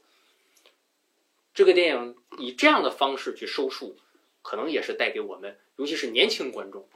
一些思考。对，所以你说阿聊阿尔兹海默症，我觉得老生常谈。首先，我们肯定是要对，如果身边有这样的老人，对吧？我们要予以一定的尊重，是尊重，不是照顾。照顾是照顾，照顾可能是出于怜悯，是出于怜惜，就像你说的，拍一个电影啊，让他产生同情。但更多的，我觉得是尊重，就是尊重他们，因为他们可能有很很好的过往，他们也并不想成为现在的这个样子，但是他们现在成为这个样子，他们也许如果他记忆是正常的，也许我们能成为很好的朋友，跨年的朋友、忘年的朋友都不好说，我们会成为最好的可以交流的人，我可以把我的心事说给他听。但是现在他由不得他，对吧？这是一个很由不得他的事儿，他成为了现在这个样子，我们仍然要尊重他，只有尊重他，才会更好的与以相处。嗯，这是我我我觉得是看完这个电影，就关于阿尔兹海默症最多的。此外，更多的就是我也希望有更多这样的影视作品、文学作品，能够用更多样的方式，也别当然也别千篇一面啊。就是说，一个老头儿讲了父亲之后，过两天中国翻拍了，也还是我我这我也是困在楼道里的大爷，这全是全是这套东西，那那那也不好。但是我觉得就是只有去走进。就像这个导演，我相信，就像你说的，我相信他身边真的有这样的人，而且他肯定是做了大量的调研，去找了很多这样的人去问、去去看、观察，甚至去走进他们的内心，去和他们交谈，才能够找到这么真切的，能够让我们感觉到啊，在影像上这么真切的东西。所以我觉得形式上要更加的多变，而不是单纯的只是从女儿、儿子的视角，从保姆的视角，从护工的视角。啊，甚至是从自己的视角，其实这个视角我觉得还是可以更多样化，所以这是我我个人的一个愿望。我可以谈。我挺感慨的一件事是，我我前两天看到一个八卦，你记不记得前两年一个口碑很好的一个综艺叫《忘不了餐厅》啊？对啊，就是他现他拍了两季嘛，大概每一季豆瓣可能都是九点几分。然后我看那个八卦，就是有人在问说，这个《忘不了餐厅》怎么不拍第三季了？然后人家那个爆料那个人就说，因为因为这个综艺就是黄渤自己投的，嗯嗯嗯，然后他现在不拍也很简单，就是因为头两季赔了两季，是，就是嗯，其实你你发现你这样一个综艺，哪怕它口碑很好，那你扔到一个综艺的环境里面，它可能比电影受到的那个冲击要更大，嗯，所以说他没有办法持续做这个事，所以说我觉得首先一点，这样的题材，嗯，还是还是值得关注的吧，嗯嗯。嗯，但是我是觉得啊，就是我感觉年年轻导演，就是就是这个东西，它也是一个悖论，就是年轻导演，你让他处女座拍，他不绝不会想到第一部作品要拍一个阿尔兹海默症的，这个肯定是需要有生活，比如说他真的和这样人接触过，然后有很强烈的生活的体验的。但是同时，就是你如果是真的上了岁数，你可能又不敢去尝试。太多新鲜的手段，所以刚才我们说到《来书是归途》这个片子，可能在今年会跟大家见面啊。就是我觉得它那里面还挺难得的，它还有一些尝试，它还有一些超是对超意识的、超超现实的东西。然后刚才说的那个，我想结束这一切就更别说了啊。所以我是觉得这样的作品其实还是可以有发挥的空间的，不没有必要拍成一个很抒情啊，或或者一个散文诗那样的东西，就是。见的比较多了，嗯，你怎么让大家扩充你对这个这个这类人群的认知？嗯，你怎么能够真实的体现、体会他们的感受？我觉得更多的艺术尝试是好的，嗯，那艺术，我在艺术你在创作的时候，你你其实你也不用考虑什么社会效应啊，或者什么之类的。创作者只有一个天职，就是他要表达自己坚信的真理。如果你坚信阿兹海默患者就是这样。那你完全可以放开手脚嘛，嗯，对吧？所以在现实生活中，你有没有接触一些你的长辈？可能有有一些这种，嗯，确实不太多，因为我因为就因为我可能没有接触过。其实你会发现，这个电影反倒是没有接触过的人，可能看着就格外的那个什么。真接触过的可能还会挑点毛病，哎，这好像他好像不是这么表现，或者是这么，但是就因为没有，原来他们的世界是这样的，可能会更会有。你有吗？我是不是没有？我还真有一点儿，就是我因为我我我奶奶现在可能也七十多岁了，然后我就是其实相对来说这种病啊，就是你如果要是你的你的学历低一些，或者你的文化程度低一些，你平时用脑不多，他可能你发病的概率会更高一些。是是，我奶奶她就是她有时候炒菜会忘了放盐。哦啊，所以就是说，就是所以，我我在看这个片子的时候，我就是我知道他想把我带到那个感受，但是我就是没有到那个感受，是因为我现实生活中我就是这样经历的。对，所以就像我刚才说的，可能没有经历的人反倒看着格外感触，但是有经历的人可能觉得啊还没有到达那个点。所以我也很苦恼啊，我也我也是想想跟大家交流一个这个事儿，就有没有一个方法能够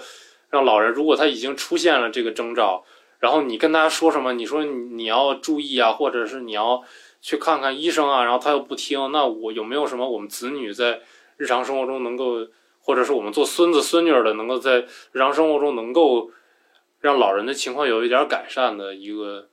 一个方法，想让向大家征集一下啊。嗯嗯啊，还有一点，我觉得我说这个比较特殊，就是我家狗。嗯哦，你家的狗我家因为我家狗已经十多岁了，那换算成人也得七十多岁了是啊，就是明显感觉到它它这两年就是精力没有以前充沛，嗯，而且就是它出去遛弯儿，它它它就是会在一条路上来回来去的走。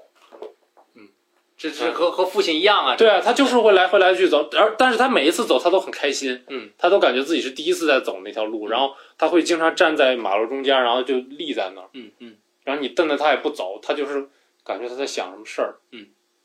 就你你像你一个狗，你跟人你都没法好好交流，那狗就更更不没法交流。但是它的你明显能够感觉到，它确实是有这样的状态。嗯，你不知道是不是病症啊？你那嗯，作为一个宠物，还能怎么还能怎么 跟它沟通呢？所以就是说，为什么现在我们活动什么的，我都很想赶紧回到家。其实有很大的一个原因，就是我也想多陪陪我家狗嗯啊。反正岁数也不小了，可能少多陪一一以前以前按年算，现在就得按秒了，嗯，对吧？嗯，嗯，所以啊，别嫌别嫌我就这么一句话，还是那句话，树欲静而风不止啊。对，这个倒也不一定是子欲养而亲不待了吧？我觉得可能归根到底还是一句话，任何时候，呃，不管是岁数大的人还是什么，就是我们身边的一切啊，也许到最后可能归根到底就是两个字，就是珍惜。嗯，对珍惜我们自己的记忆，珍惜我们自己还能有现在好的身体啊，当时也珍惜我们身边所有的人啊，即使他现在可能他不记得你了，但是也许在他之前，就像这个电影当中的父亲一样，他是如此的爱着自己的小女儿，对吧？但是他小女儿都不在了，对吧？呃，他我想他对他他的女儿大女儿也是爱的，只不过可能是占有欲，就像你说的占有欲可能强烈了一些，对，可能表达爱的方式可能也不是那么的明显，对，所以说我觉得还是要珍惜这样的